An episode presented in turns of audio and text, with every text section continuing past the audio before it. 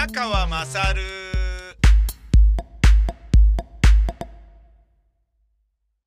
お前の母ちゃん宮川勝です。ザワークラウトというキャベツの塩漬けを作ろうと思いまして、昨日ですね、えー、大豆が入っていた、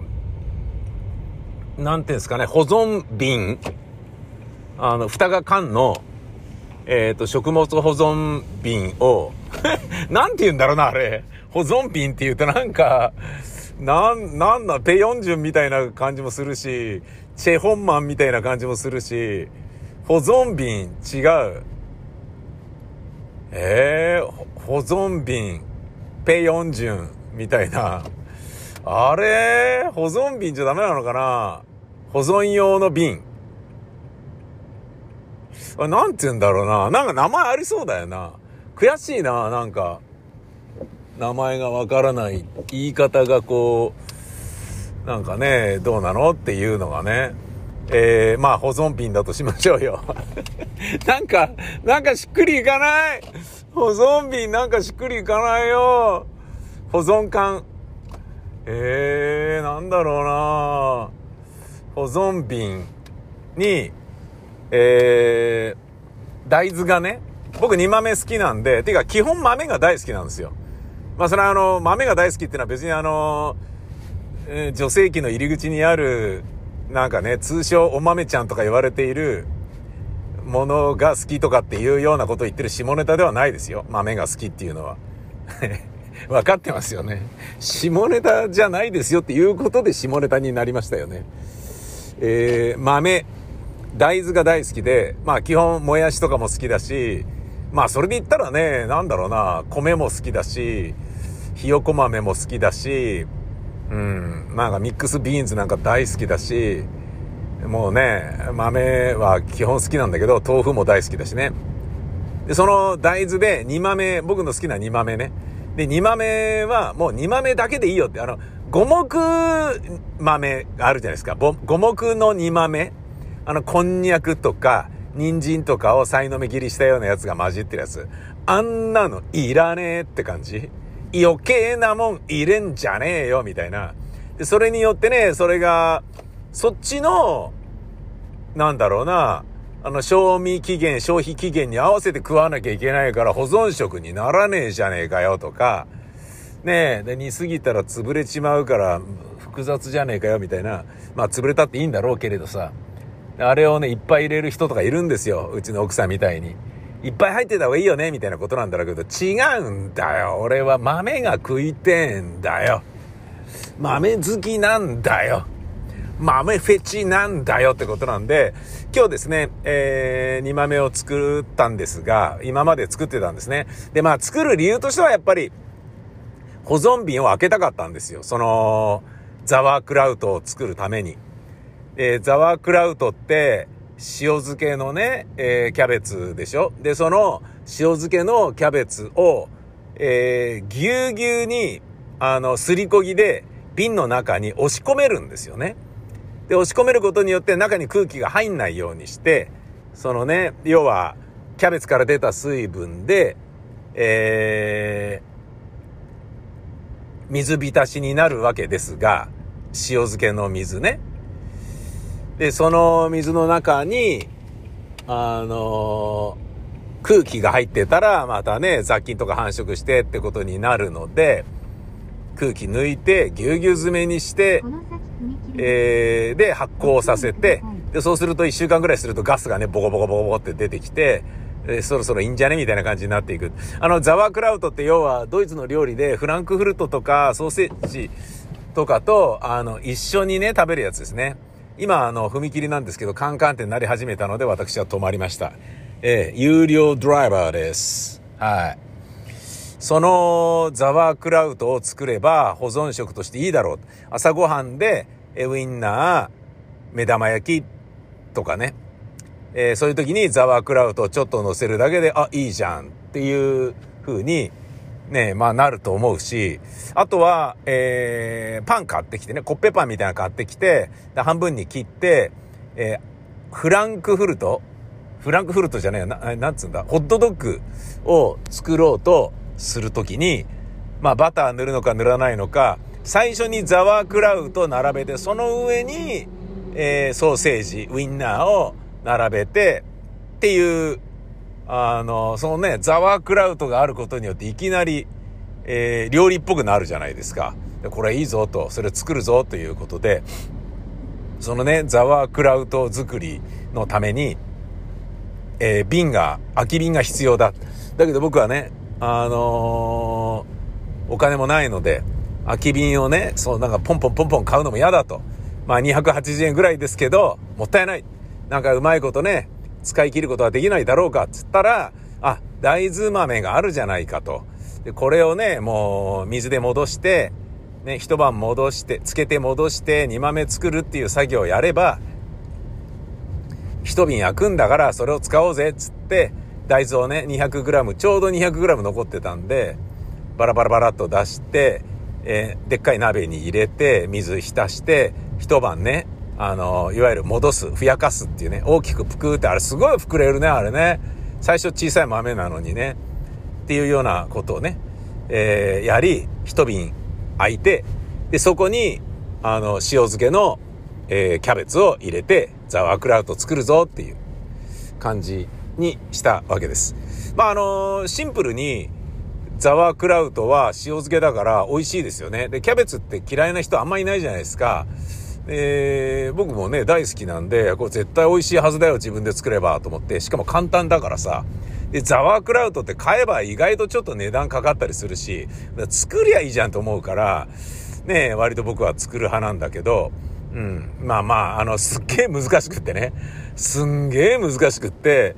あのー、なんかね、全然美味しくならないような感じだったとしたら、もう、ね、ちょっと参ったして買うなりなんなり、ね、するんでしょうけれど、そんなこともねえだろう。だって簡単なものだよね。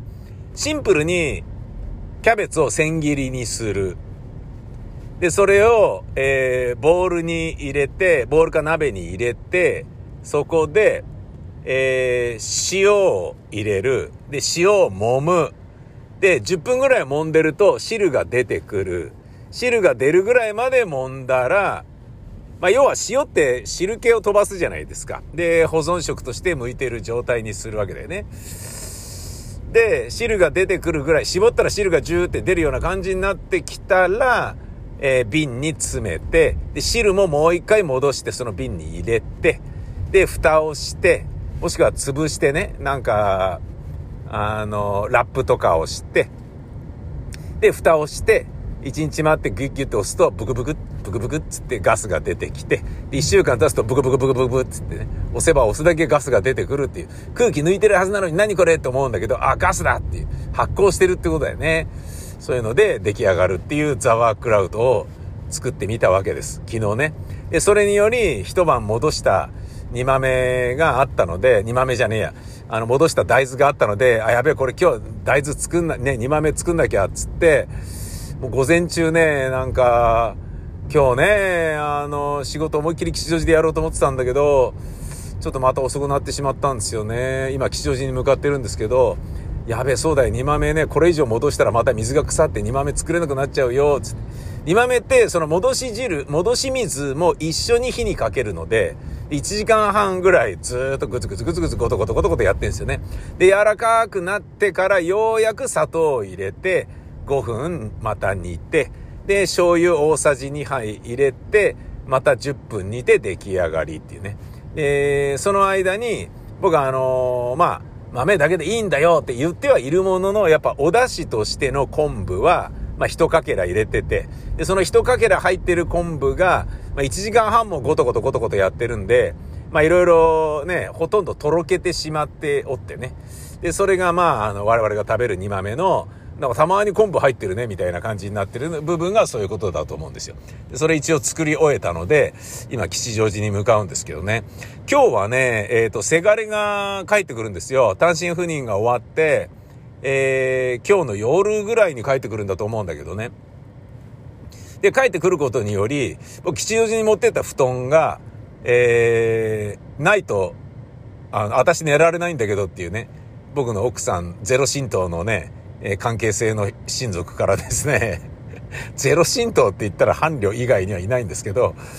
えー、寝られないんだけどっていうんで、じゃあちょっと布団取りに行くよっていうことになりまして、えー、布団を取りに行きがてら、えー、まあ仕事もするぞということなんですけどね。まあその移動中なんですが、そのザワークラウトを作る、え、大豆の煮豆を作るっていうのも、これはですね、会社の経営者だからなのかもしれないのですが、やっぱ効率的なもの、合理主義を優先する、効率的にお金を稼ぐっていうことを優先するじゃないですか。つまり、まあ、あの、若い頃はね、自分がラジオ出ては面白い楽しいとかってやってますよ。自分が舞台立ってわーいとかってやってるけど、いや、そういうことじゃねえんだよな、みたいな。お金を稼ぐっていうことになってくると、ね、まあ芝居はね、その、効率はね、なかなかね、やっぱ、その場にね、身を入れなきゃいけないので、しかもキャスト全員がね。それはまた難しい話なんだけど、あのー、なんだろうな。例えば番組作りとかでもね、えっ、ー、と、自分が出ると必ずね、自分のね、番組、例えば30分の番組だったら、ほぼ30分は確実に時間取るじゃないですか。ね、で、検証するのに30分かかるでしょ、また。で、編集するのにね、1時間なのか、ね、俺の場合は7分ぐらいでやっちゃうけど、そういうような効率を考えたところでどうしても出てる限りはあんまり効率良くないんですよね。そのお金を稼ぐっていうことだけで言うとね。で、まあそう分かった上で、まあ番組出演もやっていた今までなんだけど、この料理その他に関しても効率よくね、えー、コストパフォーマンスが高い形で作りたいっていうのをやっぱ会社の経営者だからなのか考えてしまうんですよね。で、それがまあ今日ね、え昨日今日でやった、その、えー、ザワークラウトであり、大豆の煮豆なんですよね。ザワークラウトなんつうものは、ただ10分間塩もみするだけで、あとは、じっくり冷蔵庫に入れとくだけで発酵して完成する。えー、まあ、あの、煮豆にしても、えー、一晩ね、寝てる間に戻す。あと1時間半茹でてる間にウクライナ情勢を新聞でがっつり読んで勉強することができる。そういうあの、時間を有効的に使うことができるわけですよ。ずっと台所に張り付いていろんなことしてなきゃいけないっていう料理とはちょっと違うんですよね。で、こういうものこそがですね、そして出来上がったらね、半分冷凍させれば保存食にもなるわけで、冷凍させなくても、ザワークラウトも煮豆も5日間ぐらいは絶対大丈夫じゃないですか。まあ、ザワークラウトはね、もう水から出さなきゃ1ヶ月ぐらい大丈夫なはずだし、煮豆もね、冷凍させなければ5日間は持つので、じゃあね、もういいんじゃんっていう。つまり、ね、なんだろうな、ローコストハイパフォーマンスな料理をちょっとまあ作ったっていう感じですよね。で、それで言うとね、まあ今まで作ったもので言うと、あのー、コロッケとか、えー、カレーとかね もう本格派スパイスカレーとかを作ると、もう一日中そこにいるから、もう、みたいな感じになるけど、でもやっぱ美味しいもん食べてえなっていう時は、今日はこれを作ろうっていう休みの日に、だからこれを作るぞみたいに決めればまあやるよね。だからそういうことで言うとね、なんか心の余裕ということなんだと思うんですよ。あの、休日パスタ男子というのは。昨日僕あの、ペペロンチーノ作りましたよ。で昨日ね、お芝居も見てるから、ほとんど仕事してないので、だそういうことで言うと、僕ちゃん、休日パスタじじいってことになるんじゃないですか休日パスタ男子ってことになるんじゃないですか女子ではないわけですからね。ええー、休日パスタ男子と呼んでください。キュバダン。ちょっと意味わかんないこと言っちゃいましたね。すいませんでした。何でもいやいいってもんじゃないですね。本当に。えー、なので、えー、まあ、休日パスタ男子でありながら、料理をね、作るっていうことは、だから、休日パスタ男子も、だからそういうことなんだろうなと。ねあの、休日何してますか？パスタ作ってますとか、ね。いやーね、煮豆ね、ごとごとしてますとかっていうのは全然おしゃれじゃねえけどさ、ザワークラウト瓶にすりこぎで押し込んでますとかっていうのも、全然おしゃれじゃないけど、うん、まあね、余裕がないとできないからね、料理は。あの、とりわけね、手間のかかる料理は。うん、なんか、俺にとっての料理はそういう感じだな。ただね、それを毎日3食ね、えー、家族全員の分をやらなきゃいけないってなると、つまり奥さんとかね、家を守る主婦っていうポジションの役回りの人は男であれ女であれ大変だろうなとは思うよね。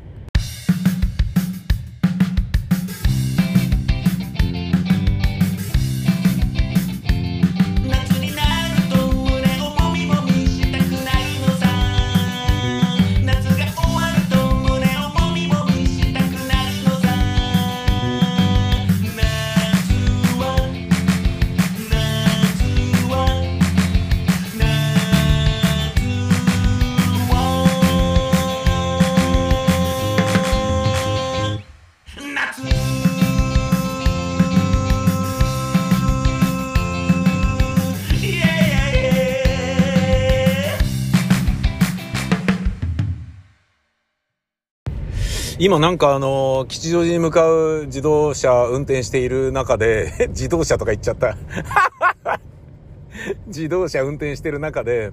えっ、ー、と、信号のないところで横断歩道があったんですね。で、小さなお子ちゃまの手を引いてるお母様と、その旦那さんの、えー、男性の方、3人が、えー、ちょうど、俺がそこに差し掛かった時に、横断歩道の端に立ったので、あ、渡るんだなと思って僕止まったんですね。で、渡り終わった後に、まるであの、昨日のですね、えー、昨日じゃない、一昨日の、えー、吉野家の牛丼買った帰り道の僕のように、俺に対してサムアップしてくれたんですよね。で、奥さんは会釈をするっていうね。しかも二人でなんか喋ってんですよね。で、最後まで回ってくれてありがたいね、みたいなことをなんか言ってて、ん？どういうこと？って思ったんだけど、ああ、なるほど、と。えっと、3人がゆっくり横断歩道を渡るんだけど、横断歩道を完全に渡りきるまで僕は一時停止していたんですよ。これって当たり前のことなんだけど、そうでもないんですよね。やんないやついるんですよ。あの、要は、一時停止して横断歩道の歩行者を優先するのは当たり前の話なんだけど、ただ、その人がもうあの、横断歩道の真ん中付近を過ぎたあたりで、その歩行者の背中のギリギリを擦るかのような感じでブーンってこう出ちゃう車が非常に多いんですよ。で、それって、やられた、やられてみるとわかるんだけど、めっちゃめちゃ不愉快なんですよね、歩行者側は。いや、気持ちはわかりますよ。絶対に跳ねない。絶対に擦らない。絶対に人身事故にはさせないっていうことはわかるんだけど、それでもいい気持ちはしないんですよね。早く渡れよっていう風に言われてるような錯覚にも陥るし、何しろ後ろをブーンってギリギリで、いやいやいや、まだ渡ってんだよ、みたいなのもあるからさ。うん、なんか、なんだろうな。どいてやったのにもたもた歩いてんじゃねえよ、みたいな、早く渡れみたいな感じの意思表示にも誤解されかねないでしょ？それはね、あのー、もうちょっと、どうなのよっていうのがちょっと俺の中にあるんですよね。なので僕は必ず、後ろからパーとかって言われてもうっせえなって待ってろこらって言って、えー、まあそんなこと言わないですよ。えー、そのまま渡りきるまで待ってるっていうことを、どんな人であれやるんですよね。うん。これはね、あの、ドライバーね、みんな気をつけた方がいいことだなと思いますよ。やられて嫌なことはやっちゃダメっていう非常に当たり前の話ですよね。自分が歩行者の時に、あれやだなって思ったからであって、で、実際、横断歩道は歩行者は安全だと思ってるから、横断歩道の途中で止まって靴紐直したりするおばちゃんとかいるんだよね。で、それ、それでうちの近くでそのおばちゃんパンってぶつかって跳ねられてみたいなことがあったのよ。つまり、この歩行速度で行くんだったらそろそろもう大丈夫だろうなっていう感じでもうブーってこう出ちゃってるから、あ、何止まってんの？止まってるのかよ、ガンって当たっちゃって、軽くこすいてこかして、あのー、なんていうの？腰骨こ、あのー、骨折みたいな感じになってとかさ。そんなようなの、ちょっとね、ドライバーとしてうんこじゃないですか。ね、渡りきるまでは、えー、その空間は歩行者様のものっていう風に、交通弱者なんだから、思わないとなという風に、俺なんか思ってるんですけどね。なかなかね、あのそういうことをちゃんとね、イライラせずにできる大人になりたいと私は思いますよ。もう大人、大人っていうレベルじゃないんだけどね。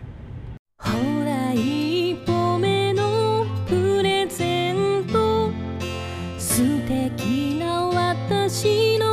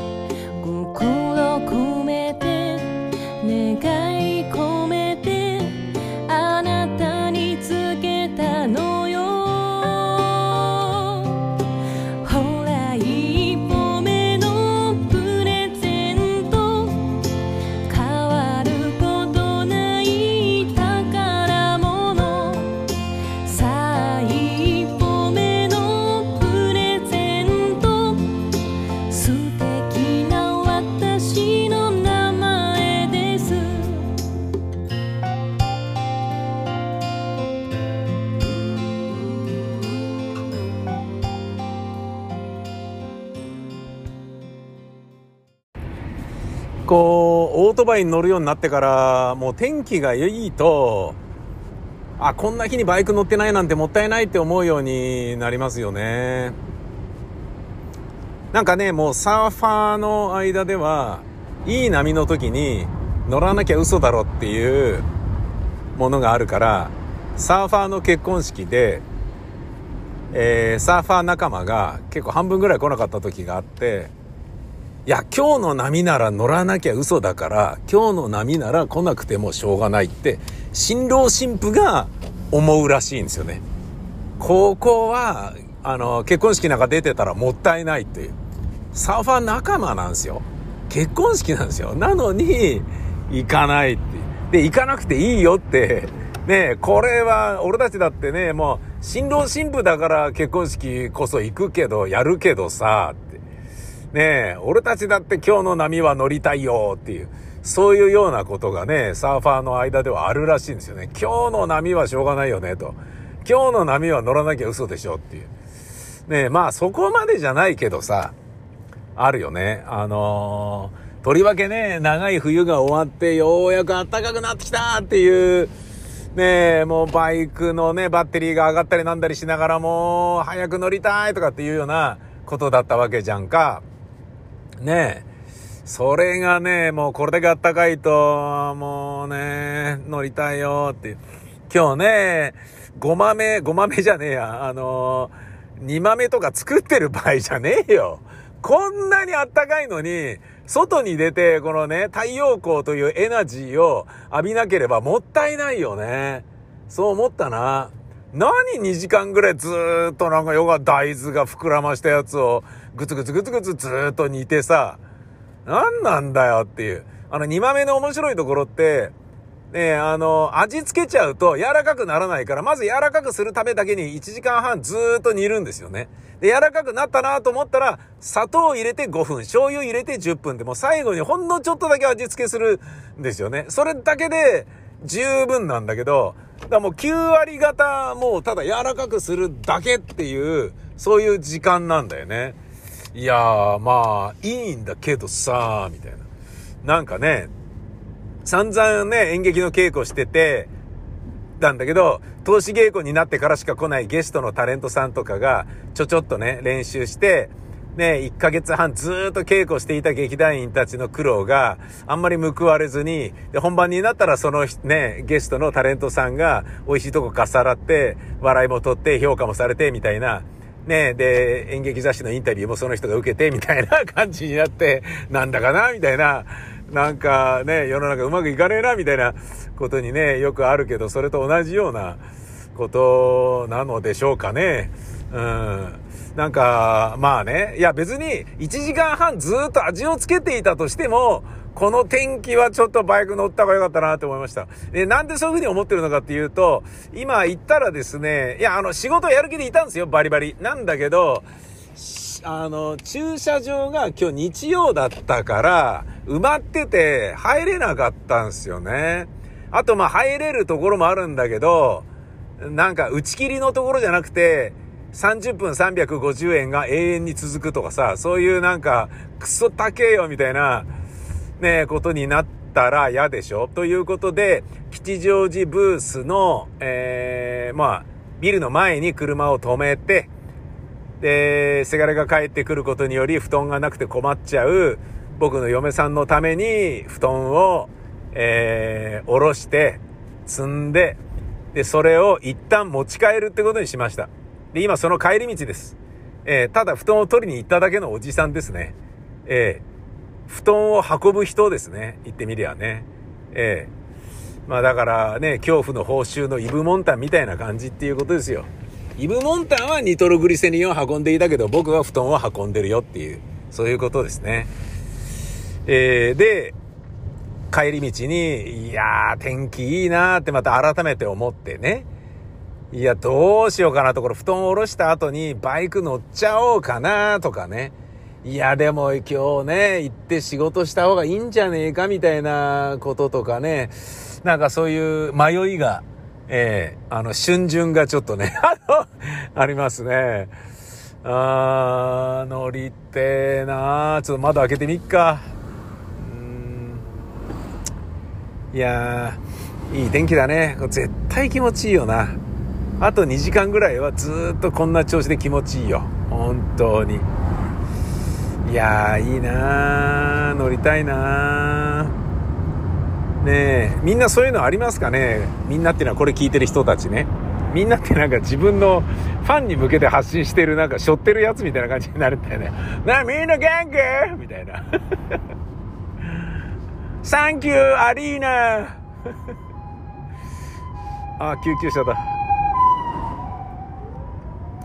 サンキューアリーナえー、天気が良くて、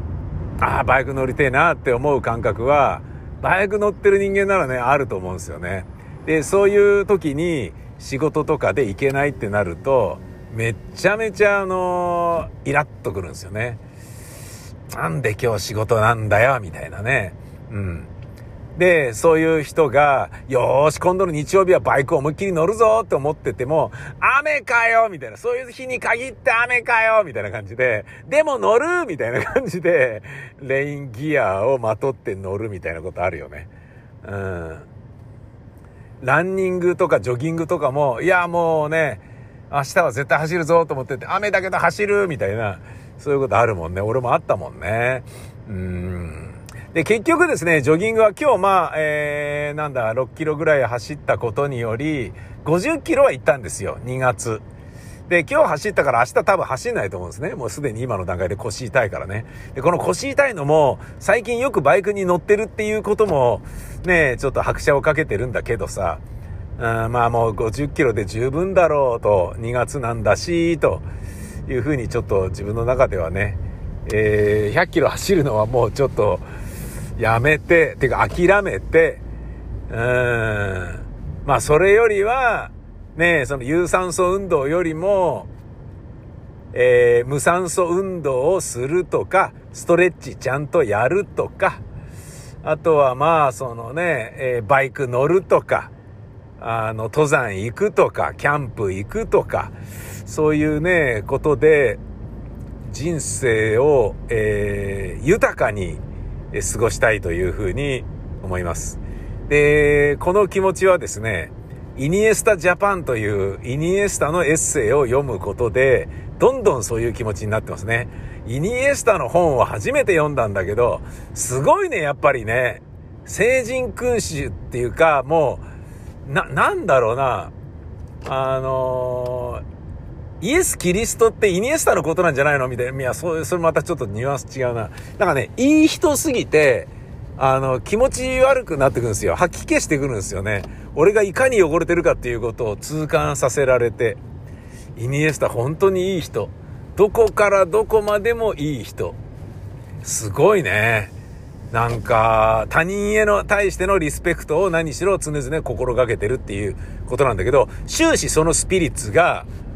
あのー、反映されてるエッセイなのよ。どの、どのチャプター、どの、えー、編を見ても。うん、すごいね。いや、だからフェルナンド・トーレスがさ、いやもう同じね、サッカーなのに、同じサッカーの、えー、タクティクスを持たない人たちとやるのはちょっとストレスがあるって言って、もうすぐいなくなっちゃったでしょ？ダビド・ビジャももうやめちゃったでしょ？ね気持ちはわかるよね。だけど、で、そっちが普通だと思うんだよ。だけど、イニエスタの場合は、いや、もうここでの生活が楽しいよ、つって。ね、こんな迎え入れられ方をしていただいて嬉しいよとかって、いや、絶対そんなことないはずなんだよ。スペインとか、ヨーロッパでイニエスタ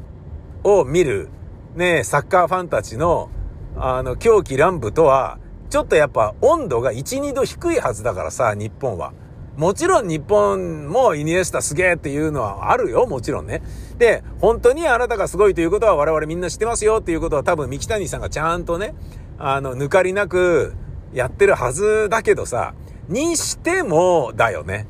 だって、同じ時期に来ていたフェルナンド・トーレスが、いやもう嬉しいよ、つって。だって普通に街を歩けるんだぜ、日本ってって言ってたからね。フェルナンド・トーレスだって超絶有名サッカー選手なのに、日本だと囲まれてサイン攻めにあって歩けないってことがないっていうだけで、いやもうすげえラッキーだよ、ここは。普通に歩けるんだもん。買い物とかも行けるんだぜ。いいよね、とかって。そんなものなのに、イニエスタは、もう神戸の人が、日本人の全員が私をリスペクトしてくれてるのを本当にひしひしと感じることができると。それをとてもありがたく思うって。ねえ、あの、いろいろなね、ことが、あの、わからなくて、道に迷っている私たちを、えー、どんどん誘って、えー、導いてくれる。なんて素敵な国なんだって未だにね、言ってるっていうね。すごいな、これ、と思って。この人、本当にすごいわ、と思ったら、なんか僕もね、あのー、晴れたら、バイクに乗って幸せになりたいとか、幸せが一番だよね、みたいな、もうなんか底抜けな、あの、宗教がかったポジティブシンキングが、ちょっとイニエスタの影響でちょっと今、あの、ほとばしって出てしまったね。イニエスタはそんな感じなの。あの、幸せであることが一番だから、とかいう感じなんだよ。すごいよすごいよ。もうなんか立て続けに読んでると、いかに人間として自分が腐りきってるかっていうことを痛感させられる本なんだよ。そして、なんか文章力がないところもイニエスタのいいところなんだよ。どこ読んでも同じようなことばっかり書いてあるんだよ。いい人すぎるんだよ。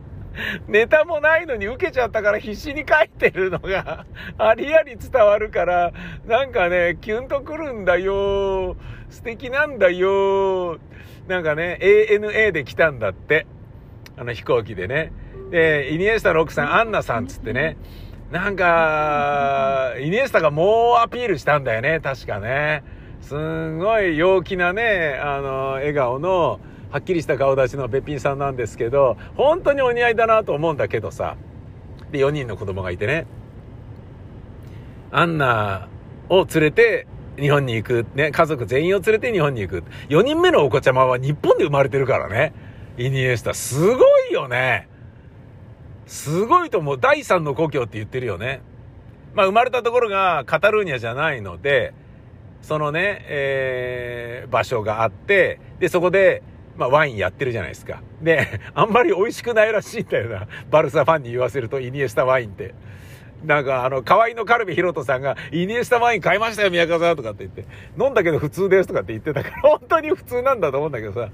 なんかワイン好きのね、人たちからしてみると、普通なんだよっていう感じらしいんだよね。でもね、それによってね、イニエスタワインを作ったことによって、そのワイン畑の運営で、イニエスタのおじさんとか親戚のね、何人かはそれで食えるようになったっていう、ものすごいね、イニエスタ様々らしいんだよね。イニエスタ実家の方にイニエスタ通りっていう通りまでできてっていう感じなんだけどさ。で、その生まれ育った場所、で、第2のふるさとはバルセロナ、そして第3のふるさとが日本になりましたと。ね、この決断は人生で2度目の大きな決断でしたと。家を出て12歳の時にバルサのラマシアという下部組織に入る時が一番のターニングポイントでしたと。ね、500km 離れてる親と一人で、えー、暮らすっていうことにどれだけの勇気と寂しさがいたことか。サッカーやってる時はそれなりに楽しかった。だけど、寮に帰ると、ラマシアに帰ると、えー、寂しさが込み上げてきてポロポロ毎晩泣いていたと。そんなような生活を経て、まあね、ワールドカップの決勝ゴールを挙げる選手にまでなったわけだけど、でそっから成功者として、ね、成功したをした後に日本に行くっていうのが、第二の大きな決断だったっていうことで言ってくれてて、いや、嬉しいなと思ってね、そんな風にね、下が思ってくれるなんて、ね、ありがたいよね。うん。やっぱね、髪の毛薄くなってるイニエスタだけど、もうね、なんかデコパチとかね、チビタとか言っちゃダメだよ、みんな。わかりましたね。俺か。俺だ、一番言ってんのは。ごめん、アンドレス。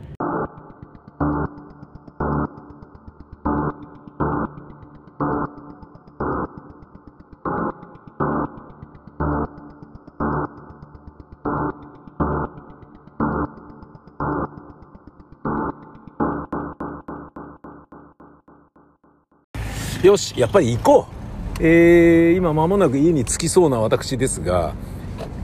えー、もうど、この後どういう行動に出るかっていうね、まずあの家に戻って、布団をね、えー、今夜、ね、神戸から戻ってくる、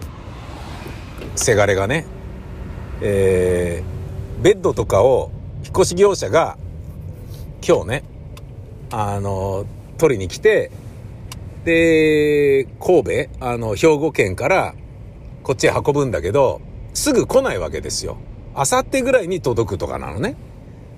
ってなると、寝る寝具がないので、今まで自分の嫁さんが寝てた寝具を、せがれにね、えー、じゃあこれ使いなさいってことになると、私が寝るのないんだけどみたいな感じになったんで、まあ僕がね、吉祥寺ブースに持ってった客人用の布団を一個まあ持ってきたわけですけどね。なんだけど、うん、まあその役目はね、まあ今からやるんだけど、その後ね、もうなんか2時間ぐらいね、バイク乗りまくっちゃうか、みたいなことも考えたんだけど、やっぱやめて、その代わりバイクで吉祥寺に向かって、えー、つまりバイクも乗るし、吉祥寺に行って仕事もするし、そして一番大事な、ね、夕方の親のご飯もオリジン弁当で買って届けるしっていうことにするのが一番いいかなとちょっと思いましたね。いや、オリジン弁当ね、もう行きまくってるからね、毎度ありがとうございますとか言われるようになっちゃって、それも、それでちょっと恥ずかしいんだけどさ。うん。まあまあいいよね。で、オリジン弁当の人間模様を見ることもできて、なんかね、このバイトの人、この人とちょっとあ、あの、仲悪いみたいだなとかいうのもね、ちょっと分かってくるんだよね。で、あのね、おつぼね様みたいなおばさん、ちょっと他のバイト君から煙たがられてるっぽいなとかいうのがね、分かってくんだよね。で、それがね、態度でね、やっぱね、その通り、ああ、こういう人は、なんかバイトから嫌われるよな、みたいなのがね、おあの、客に対する、つまり我々に対する態度とかでも、伺い知ることができちゃったりするんだよね。面白いよ、もういつも言ってると。でね、あのー、自動ドアがあるんだけど、半自動ドアでさ、ガチャってね、あの、扉のところをカチって押すと、ウィーって開くっていうやつあるでしょ？近くに行っても開かないんだけど、カチって一回押すとブって開くっていう。ね、その、ま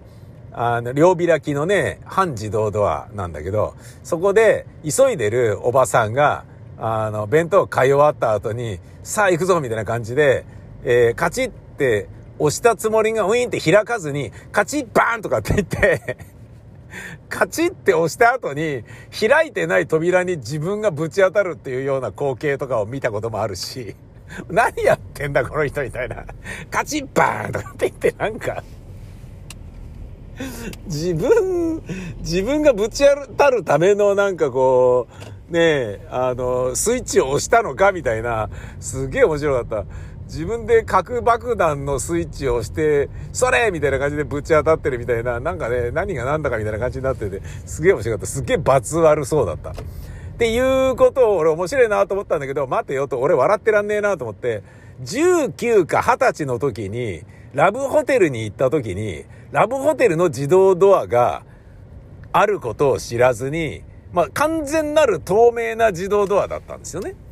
で、その完全なる透明な自動ドアがあることを分からずに、なおかつ、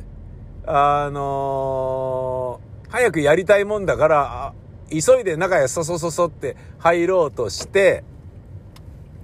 女の子と一緒なのに、その透明な扉にバーンってぶち当たって、おでこから血が出たっていうことがね、ありましたね。超恥ずかしかった。大丈夫？宮川くんとか言われるっていうですね。大丈夫大丈夫みたいな感じ。おでこから血を垂らしてる、血をたらりと流して、なんか思いっきりね、わかりやすい単行部つけてるやつに、ね、ねじ込まれる女の人の気持ちってどうだったんだろうなって思うと、ちょっと申し訳ない気持ちでいっぱいだよね。でもそれで言うと、どっかのね、バーで、矢沢永吉さんもドアにぶち当たったことがあるってね、えー、誰か言ってましたよね。